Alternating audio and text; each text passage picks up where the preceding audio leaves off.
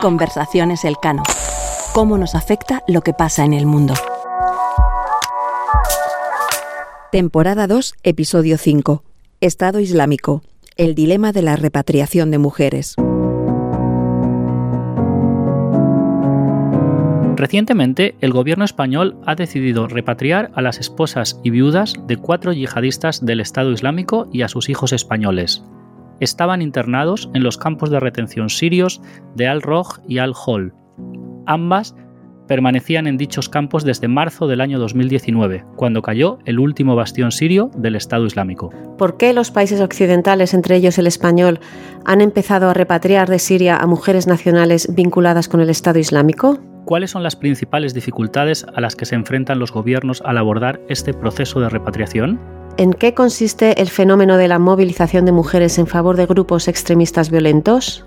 Yo soy Federico Steinberg, investigador principal del Real Instituto Elcano. Y yo soy Carlota García Encina, investigadora principal del Real Instituto Elcano. Y para profundizar en este tema, vamos a contar con nuestra compañera Carola García Calvo, que dirige el programa de terrorismo y radicalización del Instituto. Pero antes vamos a introducir un poco de contexto.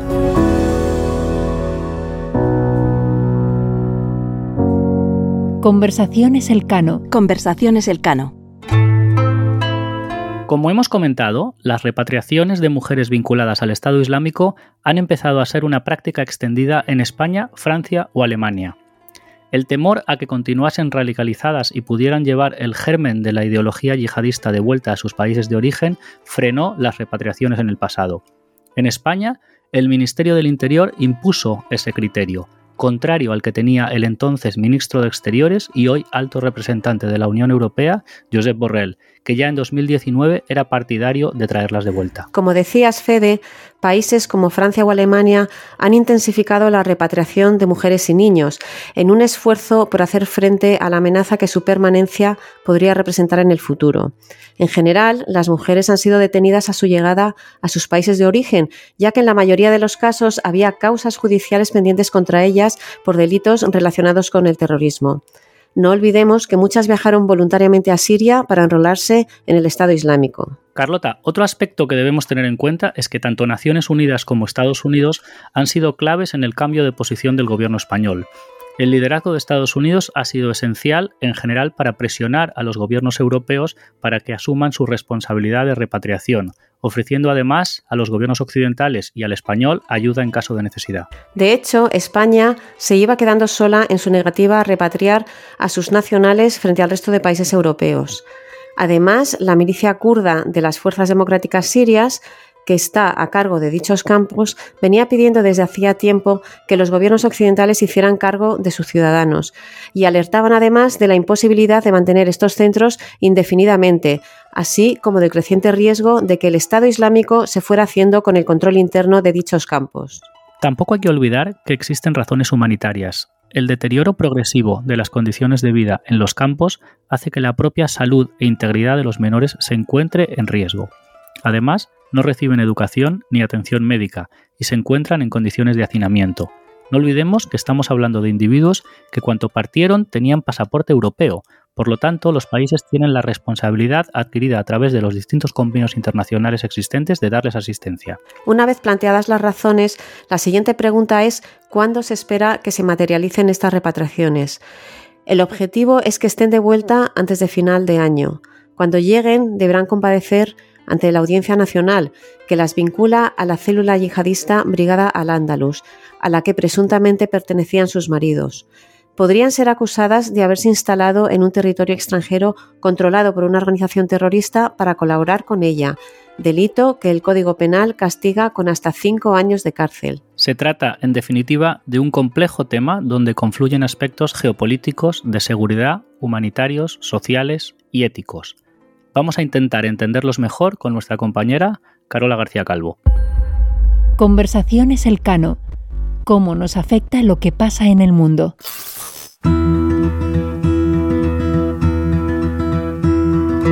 Tenemos ya para profundizar en estos temas a Carola García Calvo. Bienvenida. Bienvenida, Carola, al episodio número 5. Muchísimas gracias, un placer conversar con vosotros. Bueno, Carola ha sido nombrada recientemente la directora del programa de terrorismo y radicalización del Real Instituto Elcano y además podéis encontrar en nuestra página web un artículo en donde se analiza precisamente el tema del que vamos a hablar ahora mismo. Así que enhorabuena y arrancamos con las preguntas. Carola, ¿por qué el gobierno español precisamente ahora eh, toma la decisión de repatriar a las mujeres vinculadas al Estado Islámico y a sus hijos? Pues muchísimas gracias eh, por la pregunta y, bueno, por la felicitación. Efectivamente, es la primera actividad que, que, realizo como directora del programa en el Real Instituto Elcano. Y muchas gracias, Carlota, por la pregunta, que es muy pertinente. Y es que es cierto que casi todos los países europeos se han mostrado muy reticentes a la hora de repatriar a las nacionales, en este caso mujeres, ¿no? y los niños a su cargo eh, que estaban todavía en los campos de detención ubicados en el noroeste de Siria. Razones para, para no repatriar son de orden eh, de tipo legal, ético y, por supuesto, también securitaria. Pero lo cierto es que eh, a lo largo de 2022 y sobre todo antes del verano, pero también después, eh, muchos de estos países como Alemania, Holanda, etcétera, ya iniciaron procesos de, de repatriación.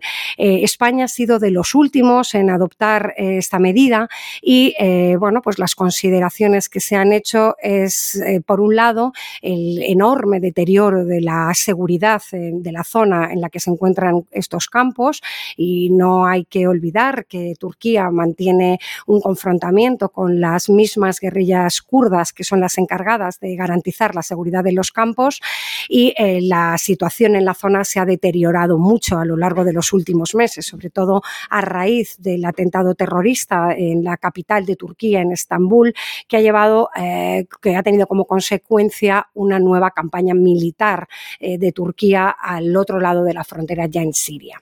Además eh, del deterioro de las condiciones de seguridad de la zona, el deterioro de las condiciones de salubridad y de habitabilidad de los campos era ya una cuestión insostenible. Y es que hay que pensar que estos campos se pensaron como una solución temporal para albergar a los familiares y simpatizantes de Estado Islámico que iban quedando atrás a medida que la coalición internacional iba recuperando los territorios que una vez eh, formaron parte del califato.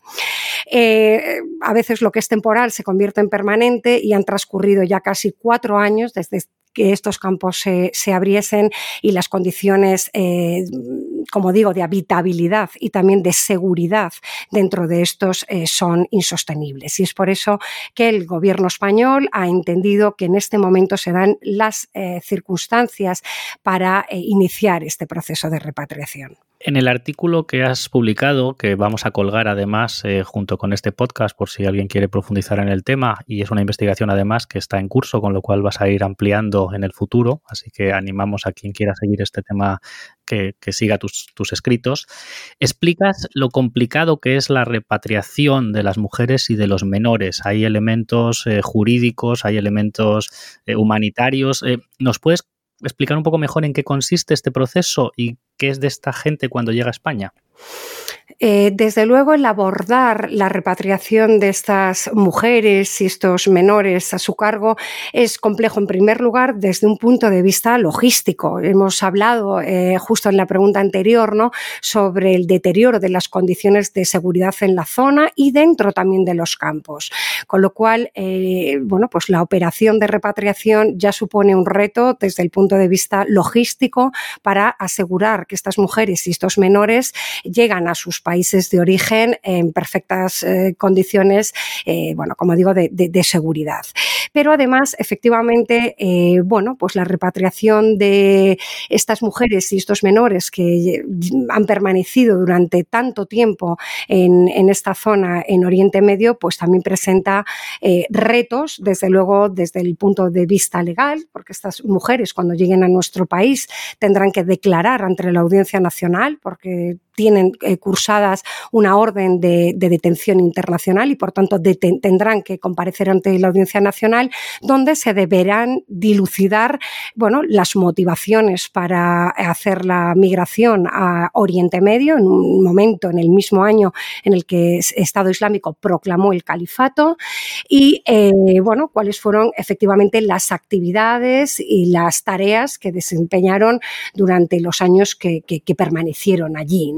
Y por otro lado, todo esto tendrá que ser corroborado con evidencia probatoria que pueda ser judicializada con las garantías de nuestro sistema legal eh, en, sede judicial. ¿no? Eh, por otra parte, claro, están también eh, las cuestiones de, tipo securitario y es que no cabe duda que después de tantos años en esta zona de conflicto y aún esperando a que se aclaren efectivamente las circunstancias de su, de su permanencia en la zona, bueno, pues no cabe duda que han estado sometidas a una situación de violencia extrema y de reforzamiento ideológico bajo el mandato de Estado Islámico, con lo cual, bueno, pues también hay que eh, valorar y evaluar correctamente, eh, bueno, eh, en qué medida suponen una amenaza para la seguridad, para la seguridad nacional. Pero, por supuesto, existen otras consideraciones de tipo ético y legal. Y es que no hay que olvidar que estas mujeres a las que nos estamos refiriendo son ciudadanas españoles o con arraigo en nuestro país y, por tanto, nuestro país tiene unas responsabilidades en relación a su gestión y, protección.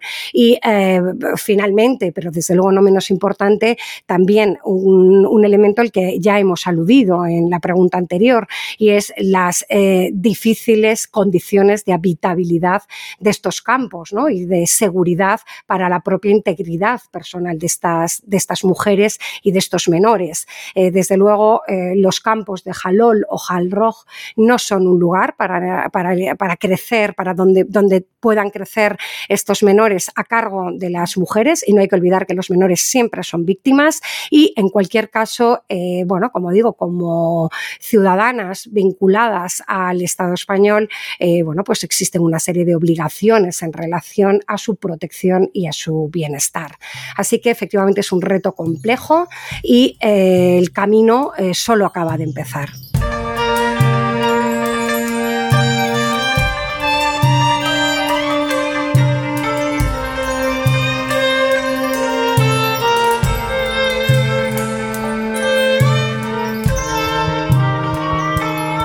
Sí, en este sentido, eh, claro, cuando vuelvan van a estar con sus familias, van a estar en prisión y también, no lo has comentado, ¿de cuánta gente estamos hablando? Bueno, en el caso español nuestros números son muy reducidos si los comparamos con los de otros vecinos de nuestro entorno europeo inmediato. En el caso español eh, hablamos de cuatro mujeres, de las cuales se producirá una, repatriación efectiva solo de tres, ya que una está actualmente en paradero desconocido eh, al conseguir fugarse del campo en el que estaba retenida junto a tres hijos menores de edad a su cargo. Por lo tanto, como digo, las cifras españolas son muy muy, muy, muy, muy, limitadas si lo comparamos con, las, eh, con los centenares de mujeres de los que tiene que, por ejemplo, hacerse, eh, afrontar la repatriación eh, Francia, ¿no? por, poner, por poner un ejemplo de nuestro vecino más próximo.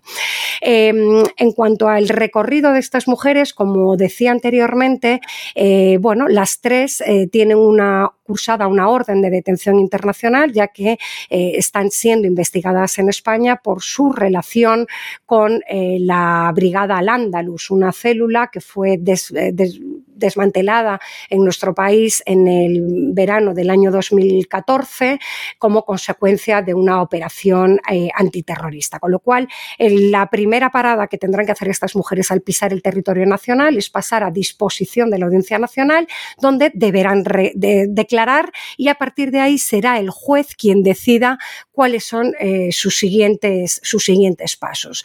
Puede o bien decretar una medida de, prisión preventiva o bien puede en libertad, con cargos, sin cargos, etcétera. Eh, en ambos casos, vayan a prisión o no, y como digo, a la espera de que también se, aclare cuál es su recorrido judicial, eh, lo que sí que es cierto es que estas mujeres, por su propia experiencia y además el, largo tiempo que han pasado en, Oriente Medio, eh, deberán ser adecuadamente tratadas y sometidas a un programa de rehabilitación y resocialización. ¿no? Como digo, eh, dependerá mucho si entran en prisión o no, las posibilidades y las herramientas disponibles para trabajar con ella, pero en cualquier caso está claro que habrá que hacer un seguimiento y una valoración eh, y, eventualmente también un programa para una, bueno, pues para volver, ¿no? Para reintegrarse en, nuestro, en sus entornos locales inmediatos. De todo lo que nos estás contando, lo que deducimos es que lo que supone realmente un dilema para los estados no es la, repatriación de esos hijos, sino precisamente de las mujeres, ¿no? de, las mujeres de estos yihadistas. Eh, detrás hay un fenómeno importante y mucho más amplio, como es precisamente el de la movilización de mujeres en favor de grupos extremistas violentos eh, de, de distinto signo e ideología. Eh, sabemos que tú estás trabajando en estas investigaciones, en un proyecto en concreto. Eh, ¿Nos puedes hablar eh, de este fenómeno en, en, particular? ¿no? Decirnos algo más, por favor. Efectivamente, has apuntado muy bien y yo ya lo he señalado en algún momento de nuestra conversación que los menores siempre son víctimas. Ellos no han elegido eh, vivir en el califato bajo el mando de Estado Islámico ni nacer allí, en el caso de los más pequeños, ¿no? Que, no han conocido todavía el territorio español. Y en este caso, eh, los menores, bueno, pues hay que darle, hay que, el derecho de estos prevalece sobre cualquier otra cuestión. Sin embargo, em, en el caso caso de las mujeres adultas, aquí, por supuesto, tenemos que entrar en otras consideraciones. ¿no?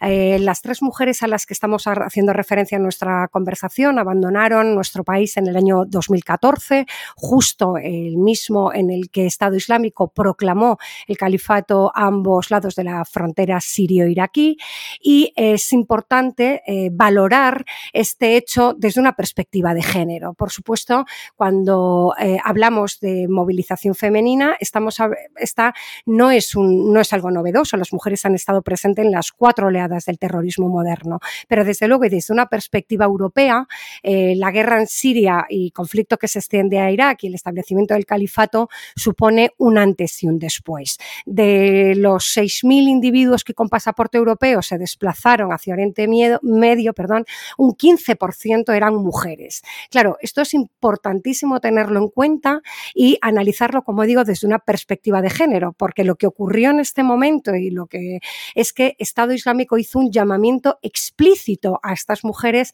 a movilizarse en favor de la organización trasladándose al territorio, con lo cual el mero desplazamiento ya es una manera de legitimar el proyecto que, que ofrecía Estado Islámico. ¿no? Por supuesto, no estamos hablando de que las mujeres sean un bloque monolítico, hay distintas motivaciones y circunstancias, pero es cierto que en el contexto de la movilización vinculada a Estado Islámico, hay un componente de género fundamental que tenemos que, tener, que poner sobre la mesa a la hora de valorar y de analizar a estas mujeres.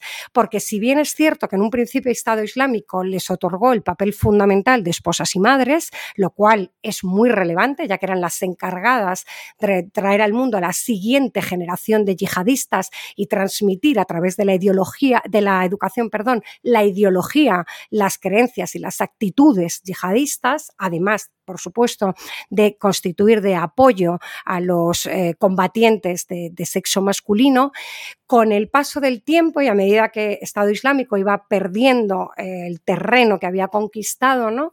Eh, bueno, pues las mujeres fueron tomando papeles más activos y, y, de mayor responsabilidad en el seno de la organización.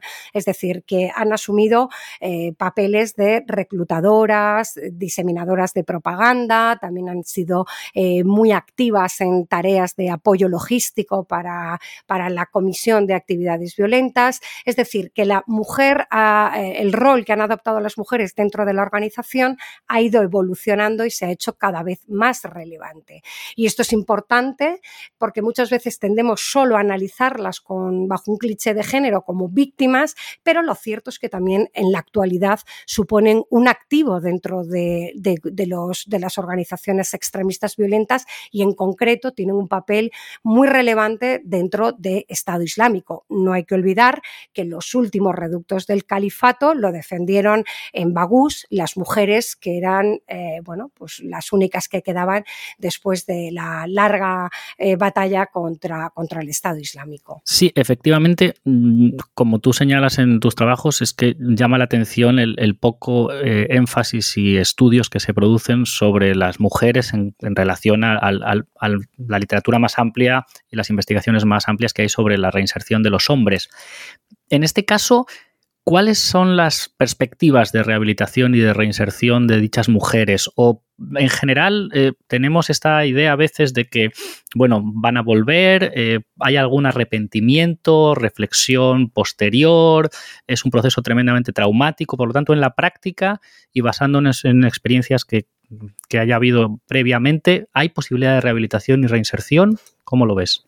Claro, es muy oportuno este matiz que has incorporado. ¿no? O sea, la literatura académica y las investigaciones se han centrado mucho en la experiencia de los hombres en el seno de organizaciones extremistas y terroristas. ¿Por qué? Claro, las razones son muy evidentes. Por un lado, porque todavía a día de hoy es cierto que los hombres están sobrerepresentados de entre los individuos que se implican en actividades eh, de, terrorismo. ¿no? Y además, por otro lado, eh, como yo también mencionaba, anteriormente, bueno, pues las mujeres un poco por, por, clichés o estereotipos de género preconcebidos eh, tienden a, tendían a considerarse exclusivamente como víctimas de los grupos terroristas. Y es cierto que lo son, pero también es cierto que las mujeres han estado presentes, como también mencionaba, en todas las oleadas de terrorismo moderno. Y es en esta última de signo religioso y sobre todo vinculado al Estado Islámico cuando eh, bueno, pues están tomando un papel cada vez eh, más relevante.